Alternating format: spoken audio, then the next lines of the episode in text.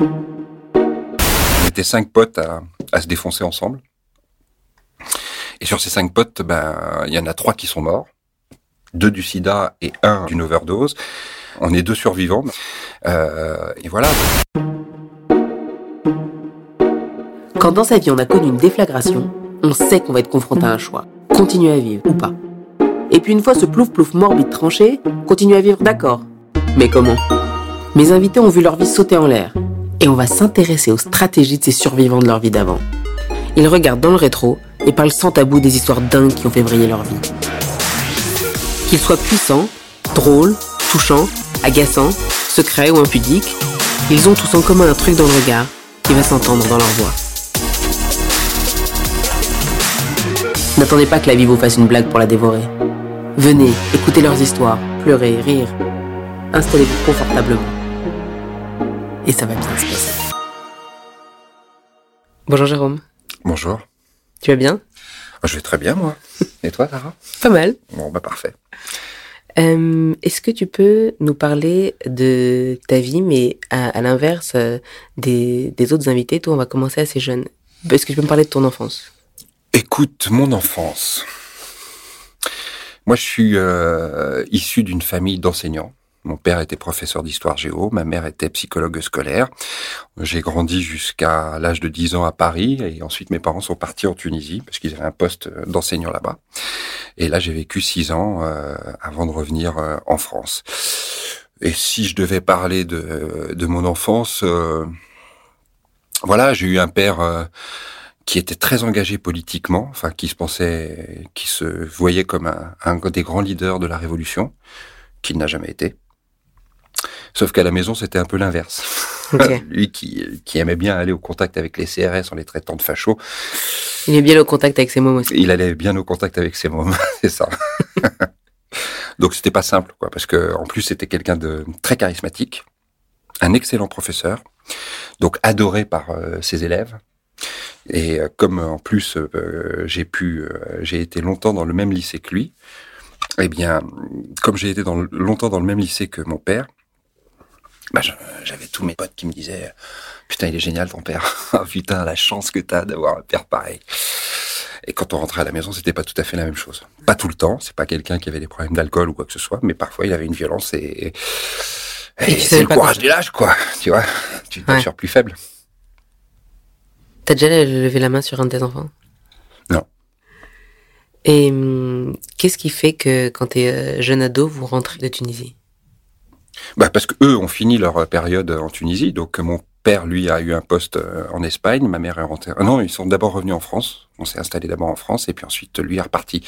Mais bon, c'est une période. Voilà, la Tunisie, c'est un pays euh, moi qui a marqué, qui m'a marqué Ouais. évidemment parce que j'y suis entre l'âge de 10 et celui de 16 ans.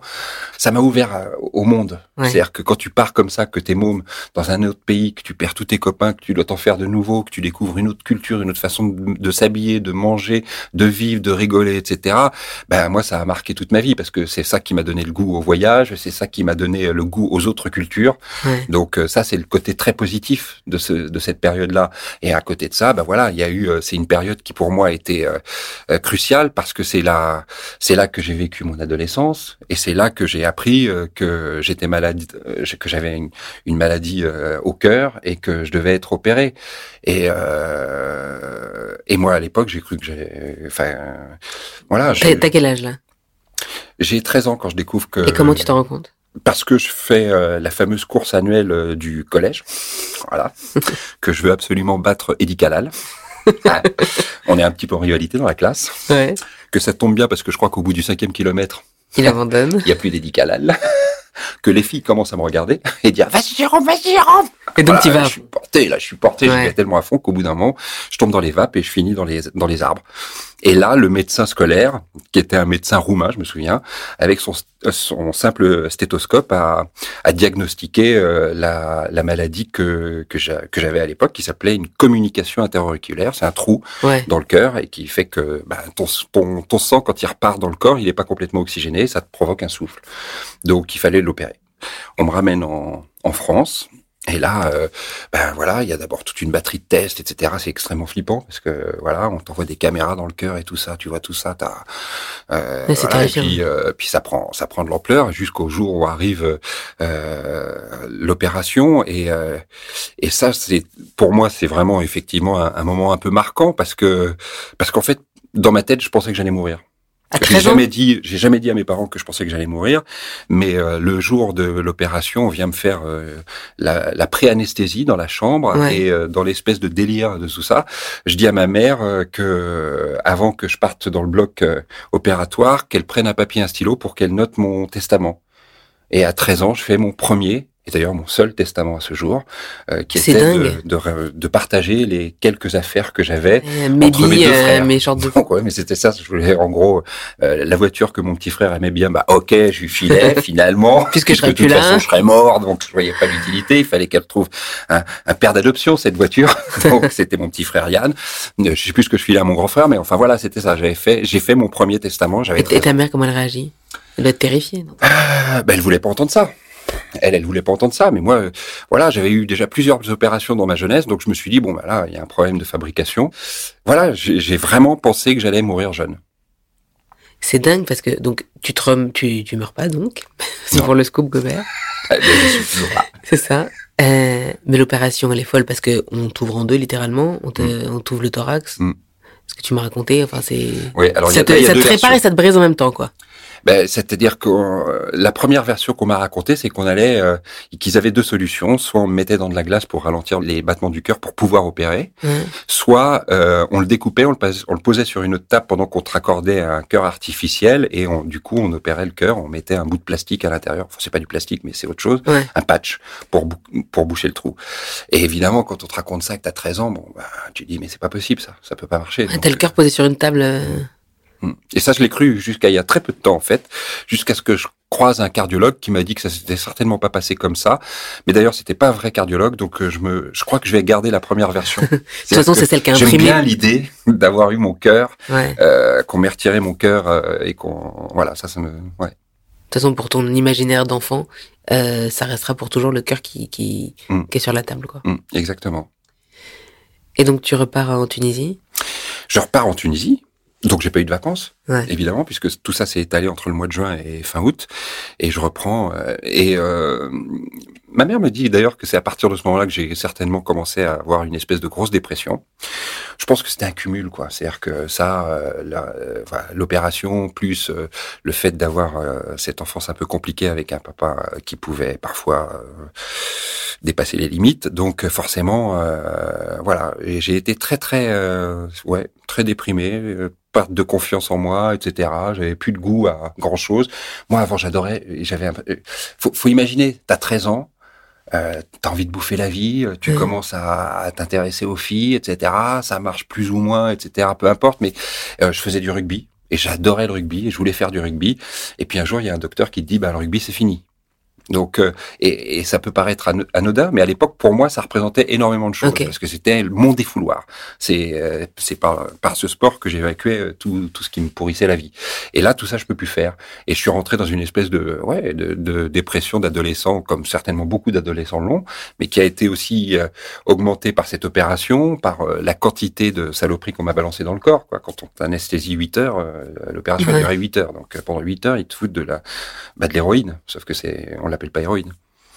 Et je pense d'ailleurs que c'est de là qu'est venu mon goût ensuite pour euh, certaines substances euh, qu'on appelle les paradis artificiels, mais qui peuvent être vite euh, des pas des paradis du tout, enfers terrestres. Donc voilà. Tu commences pas par les drogues dures, tu commences par non, ben non, je commence. J'ai à peu près 16 ans quand je suis mon ouais, peut-être un peu avant mon premier pétard.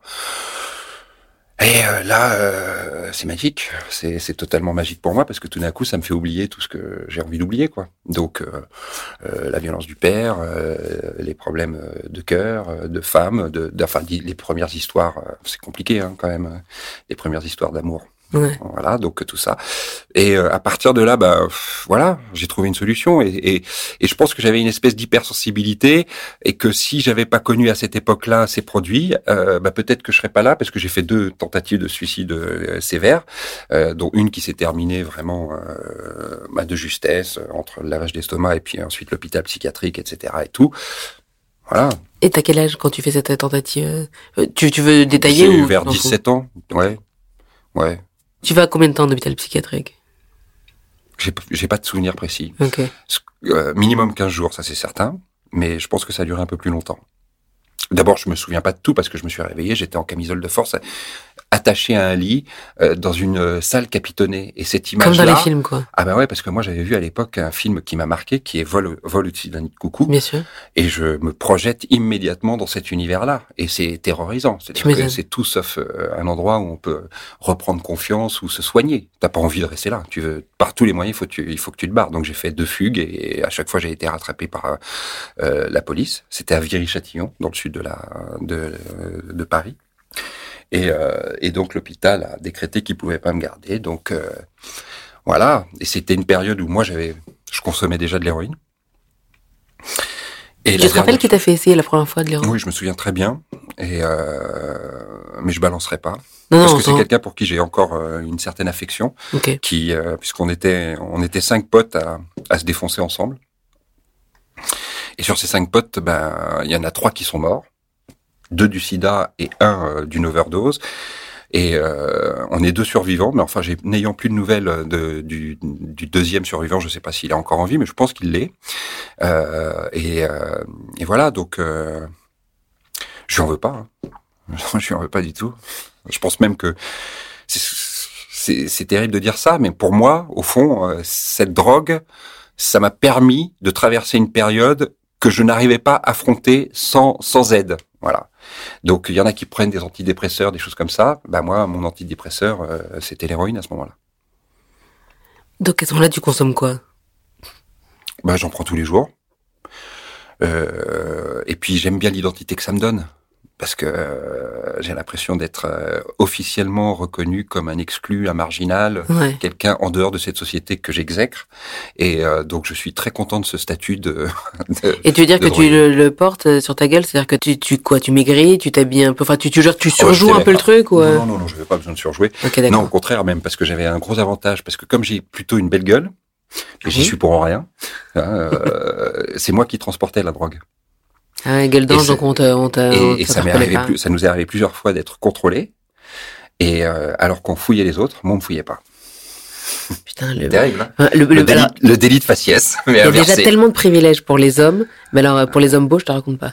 Je sais juste une chose, c'est que ma gueule à l'époque n'est pas celle du toxicomane comme on l'imagine. Ok. Et donc quand les flics nous arrêtent, moi ils me contrôlent pas, alors que c'est moi qui porte euh, la drogue. Euh, donc tu consommes de l'héros Mhm. et de, de la... la cocaïne, des pétards, et puis tout ce que je peux trouver, du LSD. J'aimais beaucoup le LSD, je me souviens. Même si j'ai failli rester coincé, je me souviens à Amsterdam. Je suis parti avec une copine pendant les épreuves du bac pour aller faire une cure d'intoxication à Amsterdam. et pendant cette cure d'intoxication, j'ai eu un- une mauvaise expérience avec euh, du LSD et vraiment euh, euh, la copine qui était avec moi, qui m'a raconté ça parce que moi j'ai très peu de souvenirs de ce moment-là, m'a dit qu'elle pensait que je redescendrais jamais. C'est marrant parce que tu dis une mauvaise expérience, ça veut dire que le reste était plutôt satisfaisant? Mais non, enfin, j'ai pas envie de faire l'apologie de la drogue parce que je pense que c'est extrêmement dangereux. Aujourd'hui, je suis papa d'une d'une jeune fille de 13 ans et demi et vraiment, je ne lui souhaite surtout pas de connaître ça. C'est pas le chemin le plus simple. Voilà. Évidemment. Comment il... qu'est-ce qui se passe dans la vie de tes frères euh, pendant que toi il t'arrive ça? Aucune idée. Je les ai jamais vus à l'hôpital à l'époque, quand je me suis fait opérer du cœur. Et c'est une période où euh, bon, mon grand frère est déjà parti, il mène sa vie, et mon petit frère, bah lui, il est resté à la maison, donc il continue de euh, se débrouiller avec un père un peu euh, compliqué. Et voilà. Tu les fréquentes, ils font partie de ta vie? Alors c'est très fluctuant.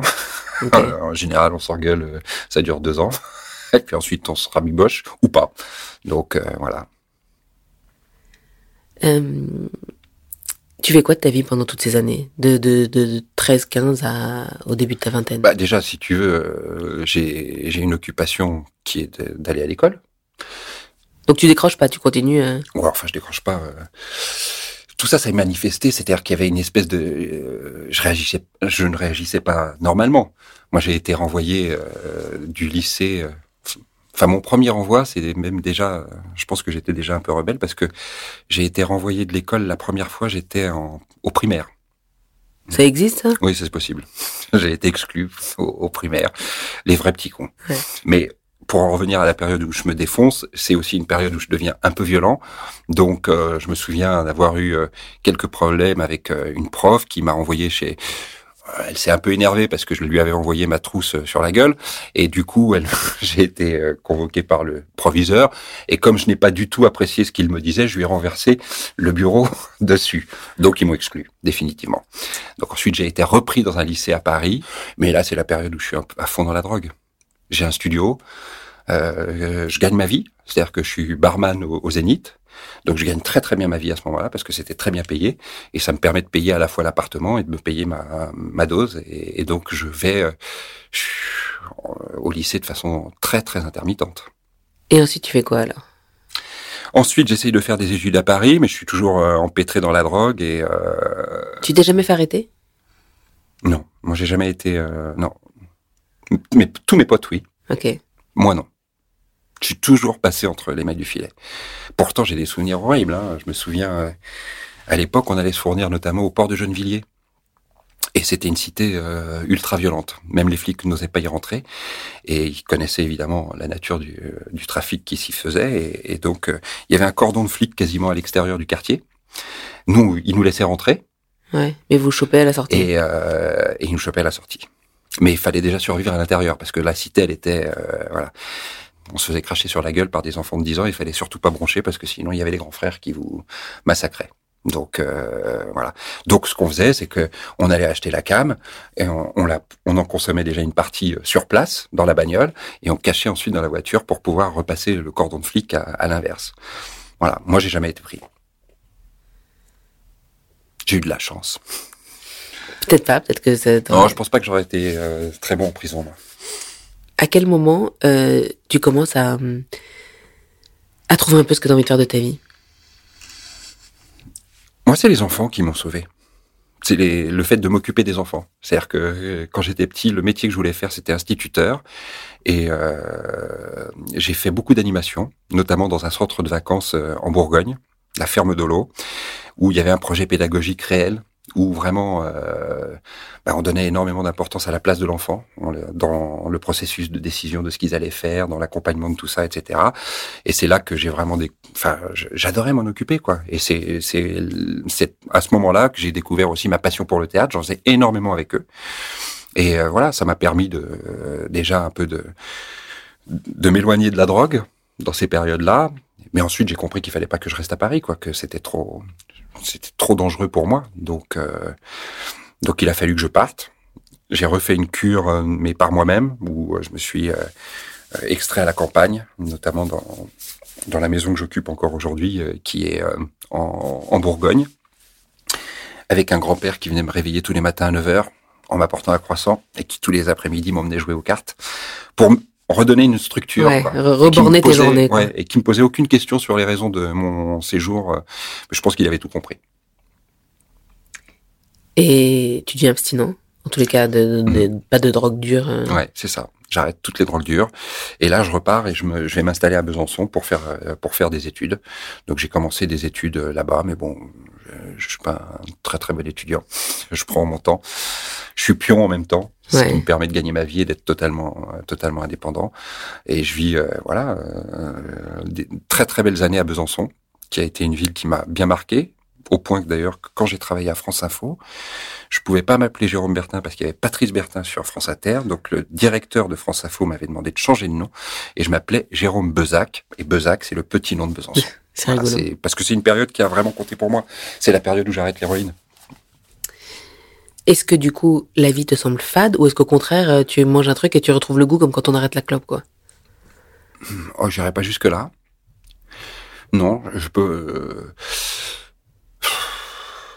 non, j'ai pas. C'est marrant, j'ai pas pensé à ça comme ça. Moi, j'ai. Euh, c'est comme si on me, me, donnait une nouvelle vie plutôt. Donc, euh, okay. sans forcément de référence. Bien sûr que j'oublie pas ce qui s'est passé avant, mais à partir de ce moment-là, oui. Enfin, si, ça, tu peux dire ça. J'ai repris goût à la vie et euh, en m'occupant des enfants, en faisant mes études et en commençant à, à enfin voilà, en retissant des, des, relations normales avec des gens normaux qui n'étaient pas dans la drogue, quoi. Donc on n'est plus dans des rapports de d'argent, de peur, de, de manque, de toutes ces choses qui euh, de honte, de violence, euh, tu vois.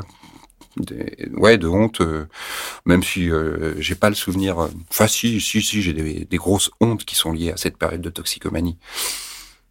Et donc après, euh, pendant des années, progressivement, euh, grâce à ton travail, grâce à des concours que tu gagnes, grâce à des rencontres, tu commences à, à travailler de plus en plus et, euh, et tu finis, euh, mais enfin, t'as une ascension quand même assez rapide et euh, tu finis à l'antenne euh, au, au, JT sur une chaîne nationale. Ouais, c'est ça.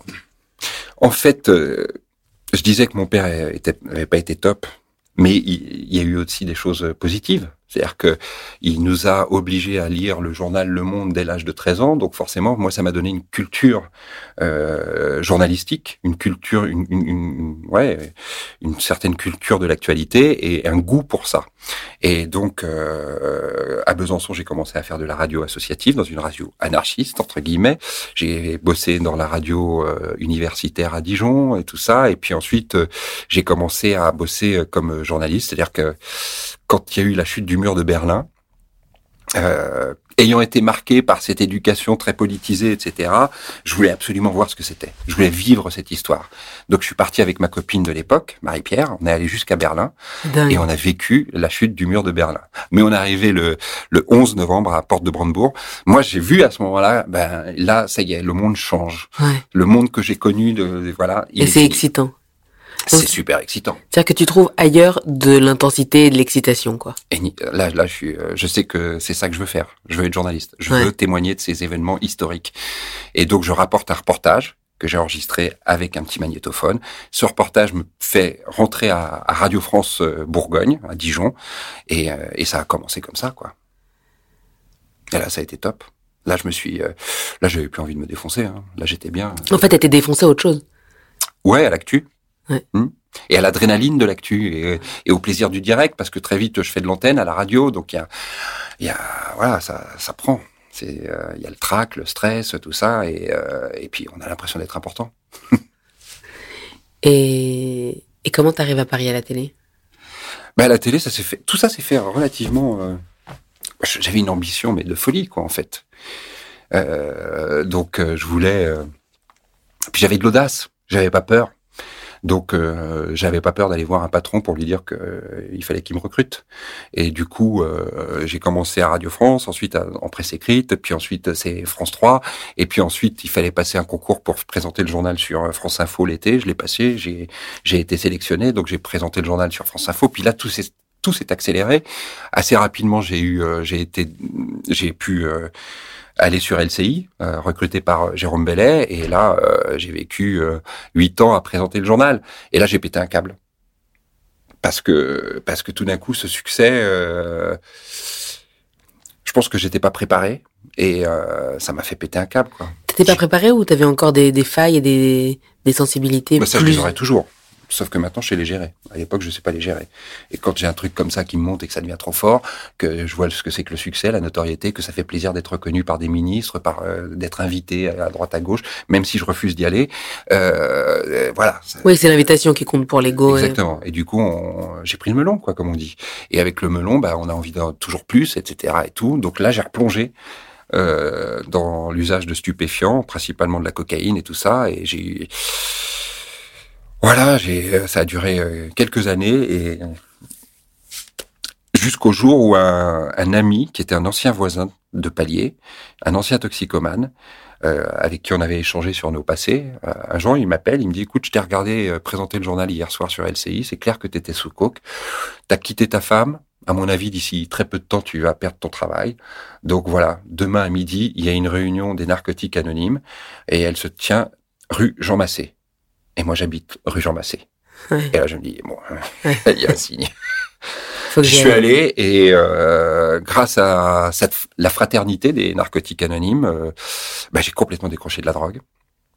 Complètement. J'ai vécu sept ans d'abstinence absolue. Pas une goutte d'alcool, pas un pétard, pas rien. Et même, euh, j'hésitais à prendre des médicaments quand j'avais mal parce que ça modifie le comportement. Mais je pouvais le faire. Hein. C'est pas une secte, les narcotiques anonymes. Et comment ça fonctionne alors? Bah ça, ça fonctionne sur le principe déjà d'identification, c'est-à-dire que tu écoutes d'autres personnes qui sont dans cette, euh, qui sont des toxicos. Il n'y a pas toutes les personnes qui sont dans les salles sont des drogués ou d'anciens drogués. Et donc, euh, bah, on s'entraide. Et là, il y a une solidarité exceptionnelle dans ces dans ces réunions. C'est-à-dire que euh, il y a plus de classe sociale, il y a plus d'âge, il y a plus de, de rien. Les gens, euh, la seule chose qui les réunit, c'est leur envie de se défaire de cette addiction. Donc ça, ça a été, ça a très bien fonctionné sur moi. Et ça m'a En combien de temps tu deviens abstinent? Écoute, moi, ça a été assez rapide. C'est-à-dire qu'il y a eu une première tentative. Bon, j'ai rechuté. Euh, mais les, les copains de, de DNA m'ont pas lâché, du coup euh, j'y suis retourné et ensuite je suis devenu euh, totalement abstinent. C'est assez drôle parce qu'en fait, euh, en fait, on te donne des, des, des horribles, des horribles porte-clés en plastique qui symbolisent ton temps d'abstinence. Ah ouais, chaque étape, 24 elle heures, ensuite c'est trois jours, ensuite c'est une semaine, ensuite c'est un mois. Tu les as gardés euh, Je sais pas, je dois les avoir quelque part. Oui, je pense, je pense pas que je les ai jetés. Voilà. En plus, je me souviens d'un truc, c'est que euh, quand j'ai eu mes euh, mes trois mois clean, je voyageais en Israël. Ouais. Et euh, pour le travail Non, j'ai en vacances. J'ai en fait c'est mon pote Laurent Bazin qui euh, à l'époque euh, avait bien compris que j'étais pas au meilleur de ma forme. Et un jour euh, il a cette délicatesse de m'appeler pour me dire écoute voilà va à telle agence il y a un billet qui t'attend et tu viens quand tu veux et tu viens à la maison. Mais comme ça ça va te changer les idées. Et euh, je remercierai jamais assez Laurent pour ce qu'il a fait ce jour-là, parce que j'y suis allé. Ouais. Et, euh, et Donc t'avais envie d'aller bien, parce que tu, tu, tu saisis toutes les perches qu'on te tend, quoi. Bah oui, parce que si tu veux, moi j'ai longtemps cru que quand tu te fais opérer du cœur à 13 ans et que tu crois vraiment que tu vas mourir et que tu as déjà eu plusieurs opérations, sincèrement, tu penses que tu vas mourir jeune. Ouais. Donc moi, ça, ça a totalement changé ma vie parce que je me suis dit, bon bah maintenant, euh, ok, je vais mourir jeune. J'ai eu la phase d'abord de dépression. Ouais. Et une fois que je suis sorti de ça, je me suis dit, bon bah maintenant, faut profiter quoi. Faut dévorer quoi. Donc euh, tu fais ce que tu as envie de faire. Et euh, j'ai fait ce que j'ai envie de faire ce que j'avais envie de faire. J'avais, en dehors d'un style que ça j'ai raté, je voulais être journaliste et comédien et j'ai été journaliste et comédien. Parce que je me suis jamais interdit quoi que ce soit au nom de cette de cette espèce d'épée de Damoclès que j'avais pour moi qui pense qui, était persuadé que j'allais ou peut-être parce que tu disais que tu allais mourir jeune donc il fallait se dépêcher de, de, faire des choses. Ça et en plus parce que quand j'ai été opéré du cœur euh, les médecins ont fait tout leur possible et ils l'ont bien fait la preuve je suis toujours en vie.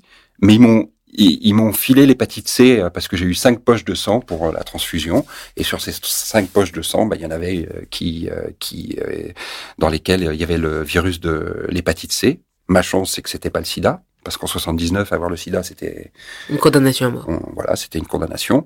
Euh, et, et j'ai l'hépatite C. Et j'ai eu l'hépatite C puisque j'ai pu la soigner relativement récemment, mais bon, ça a été ma compagne pendant plus de 30 ans, hein, l'hépatite C. Donc tout ça faisait que j'étais persuadé que ça allait pas durer la vie. Ouais. Alors, tant qu'à faire, autant en profiter. Et puis, t'aurais pu aussi attraper euh, des, des, maladies, et le sida notamment, quand tu t'es drogué. Absolument. Sauf que on sait que c'est pas par euh, l'hépatite C, par exemple, c'est absolument pas par la toxicomanie que je l'ai attrapé. Non, mais ce que je veux dire, c'est que c'est comme si t'étais passé entre les entre les les les, les, gouttes. Ah oui, je suis. Moi, je me considère comme un, un miraculé. Je crois en Dieu. Ouais. Et euh, je crois que j'ai de la chance parce que je crois que Dieu m'aime bien. Donc merci Dieu. Hein. je sais que tout le monde n'est pas forcément d'accord avec cette vision des choses, mais c'est la mais on s'en fout, c'est un truc intime. Et ça, exactement, c'est ma façon de voir les choses. Et euh, ça se manifeste comment? Tu étais religieux ou c'est juste un truc entre toi et toi euh? Entre moi et moi. Moi, j'ai pas besoin de passer par une religion pour croire en Dieu et pour euh, voilà. mais et puis moi, c'est surtout de la gratitude. C'est-à-dire que je, je prie pas, je remercie Dieu. Ok. Voilà, ça me suffit. Et alors peut-être que c'est une question connexe, mais il y a de la drogue qui accompagnait tes voyages. Comment tu faisais euh? Non, non. Donc quand je suis allé en Israël, là j'ai vécu un truc incroyable. J'allais avoir mes trois mois clean. Et pour moi, il était important ce jour-là d'aller à une réunion des narcotiques anonymes. Ok. Et donc, euh, avant de partir, j'ai une copine juive euh, à Paris qui me dit ah tu vas, tu vas à Tel Aviv euh, ou à Jérusalem, tiens, tu prends le numéro de ce mec-là, c'est un Palestinien, il fait partie de, des narcotiques anonymes, tu l'appelles de ma part et il t'emmènera en réunion. Et là, je me retrouve dans un endroit où je vois des Juifs, des Palestiniens, ensemble, qui réunis par une humanité euh, juste de leurs problèmes d'addiction.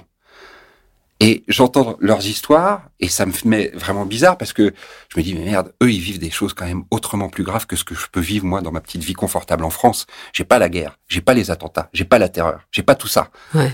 Et eux ils me parlent de la même chose, ils me parlent de ma vie. Donc ça a été un moment vraiment fort quoi. Ouais. Vraiment, euh, j'ai adoré quoi. Quand on était tous à, à se prendre leur, euh, par la main pour euh, célébrer les anniversaires de toutes les personnes qui étaient là et entendre des, des gens qui chantaient à la fois en hébreu et en arabe une chanson pour célébrer mes trois mois clean, c'est un moment qui a été très important pour moi pour rester Ouais. clean parce que je me suis dit mais je fais partie d'une d'une De- communauté qui est qui dépasse tous les clivages qu'on essaye de nous imposer, etc. C'était magnifique.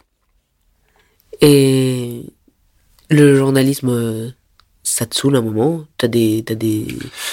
J'ai adoré ce métier. J'ai adoré, adoré, adoré ce métier et euh, je l'ai fait parce que je pensais que je pouvais changer le monde. C'est vous dire euh, l'opinion que j'avais de moi-même. Et l'autre chose qui me faisait envie, c'était justement de, de jouer la comédie. Ma chance, c'est que comme j'ai été exposé en présentant le journal sur LCI, j'ai été repéré par celui qu'on appelait l'agent des stars, Dominique Besnéard, Mhm. un flèche qui parle comme ça, euh, mon chéri et tout ça, et qui a révélé un certain nombre de stars, qui en a été l'agent, qui est aujourd'hui producteur, et qui euh, qui est venu me chercher sur euh, sur LCI. Grâce à lui, j'ai fait un chabrol. Grâce à lui, j'ai fait le film de Chantal Lobby. Je me souviens très bien, je, je viens voir Besnéard. Je lui dis, moi, je t'avais rien demandé. Mais là, le truc que tu m'as fait goûter, vas-y, fais tourner. Elle dit, ah ça, mon chéri, euh, ça, moi, j'ai fait toute ma carrière sur le nez. Alors là, je le savais. Alors ça tombe bien. Il faut que... Et c'est là, il me dit, Chantal Lobby cherche un, un gros compte télé. Je dis, oh bah ça, c'est pour moi. Et voilà. Et ça a commencé comme ça. Et. Et c'était top. Et j'adore ce métier. Et c'est à plus belle la vie que j'ai trouvé euh, le plus beau rôle de ma vie. Ouais. J'aime beaucoup mon personnage, il me ressemble pas forcément beaucoup. Il me permet... Il y a une chose qui me touche énormément, c'est que j'ai une fille de 13 ans que je ne vois pas suffisamment, malheureusement, que j'adore. C'est, elle s'appelle Luna. C'est une magnifique... euh, c'est Personne. personnage de, de la série également. Ouais, ouais, ça c'est c'est aussi une coïncidence d'ailleurs, mais euh, et donc euh, je vois pas assez ma fille, mais je vis avec elle tous les jours dans ma tête et notamment quand je joue, c'est-à-dire que euh, je l'utilise beaucoup à chaque fois que j'ai des scènes de paternité. Donc euh, elle, est, elle est tous les jours dans ma vie. Euh, Tu l'as déjà dit ça? Je crois que je l'ai un peu dit, mais je suis pas sûr qu'elle ait vraiment compris ce que je voulais dire, mais je lui redirai. Parce que c'est vrai, parce que c'est ça, quoi. Et que ça me compense la frustration de ne pas pouvoir vivre au quotidien avec ma fille.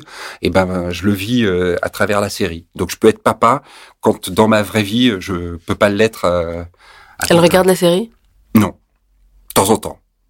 Mais c'est pas. Non. Puis je l'incite pas à le faire. Puis j'ai pas envie que, voilà. Qu'elle confonde tout, quoi. euh, non, mais même pour elle, euh, au, au collège, euh, enfin, moi, je trouve que le milieu des, euh, les enfants peuvent être extrêmement cruels entre eux, même les, et encore plus les adolescents. Donc, euh, j'ai pas envie qu'elle ait trop de jalousie, que ça se tourne contre elle ou quoi que ce soit. Donc, euh, non, non, elle assume bien. Moi, je trouve qu'elle, enfin, de ce que je vois, euh, voilà, elle, elle vit bien ça. T'as peur de replonger? Non, non, j'ai plus peur de replonger. Non. Non, non, je pense que je mets ce que j'ai, ce que j'avais à vivre avec la drogue, je l'ai vécu. C'est ce que je disais. Pour moi, la drogue, ça a été une période euh, compliquée, et la drogue m'a permis de traverser cette euh, période-là. Voilà. Mais c'est pas pour faire l'apologie de la drogue. hein. Faut, Non, bien sûr, mais c'est- pas du tout ça. Avec le recul, tu te rends compte de ce que ça. Exactement. T'aurais pu ne jamais parler de, de ton, ton problème de drogue. Qu'est-ce qui fait que, que t'as pas été euh, pudique ou que t'as pas, hum, que t'as pas caché ça pour, euh, pour ton image d'homme public? Je connais beaucoup d'acteurs qui soient vraiment pudiques. Peut-être euh, qui, pas, pas qui sait, pas qui, qui laisse connaître une, euh, quelque chose qui pourrait être euh, euh, identifié comme une, une faiblesse ou. C'est pas, c'est pas une faiblesse, moi. Je veux dire, d'abord, j'en suis sorti. Donc ça, ça, c'est la preuve d'une grande force.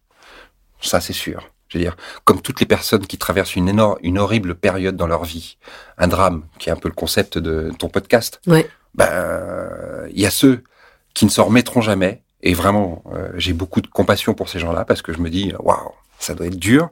Et il y a ceux qui, euh, qui vont savoir transformer cette espèce de, de souffrance et de faiblesse Et l'utiliser. et, et en faire une force dans leur vie. Et moi, ça a été une force. Et, euh, et ça l'est encore. Là, je ne sais pas ce que me réserve l'avenir, mais j'ai déjà un plan. Euh, C'est-à-dire que je sais, euh, j'ai d'autres choses qui me font envie. Et j'arrêterai pas. J'arrêterai pas parce que finalement, c'est ça qui, euh, c'est ça qui m'a sauvé la vie. C'est de toujours avoir envie de, de, de, me dire bon bah tant pis, peut-être que je meurs demain parce que j'ai cette, euh, parce que j'ai, j'ai pas une santé forte alors que maintenant aussi elle a l'air de plutôt pas mal, mais parce ou parce que j'ai été drogué ou quoi que ce soit. Non non, c'est, il faut que je profite.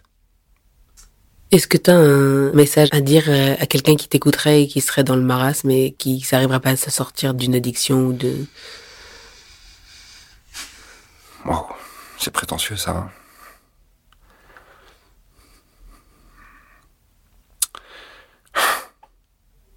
Je sais pas quoi dire. D'aller demander de l'aide? D'abord avoir cette humilité-là. Ne pas avoir peur de montrer ses faiblesses. Et oui, je suis allé demander de l'aide quand j'ai eu besoin d'aide. Enfin, ça, pour, surtout pour la drogue. Pour les questions matérielles, non, j'ai jamais demandé d'aide. Je me suis toujours démerdé par moi-même. Et ça a marché. Mais euh, puis l'amour. Moi, ce qui m'a sauvé, c'est l'amour.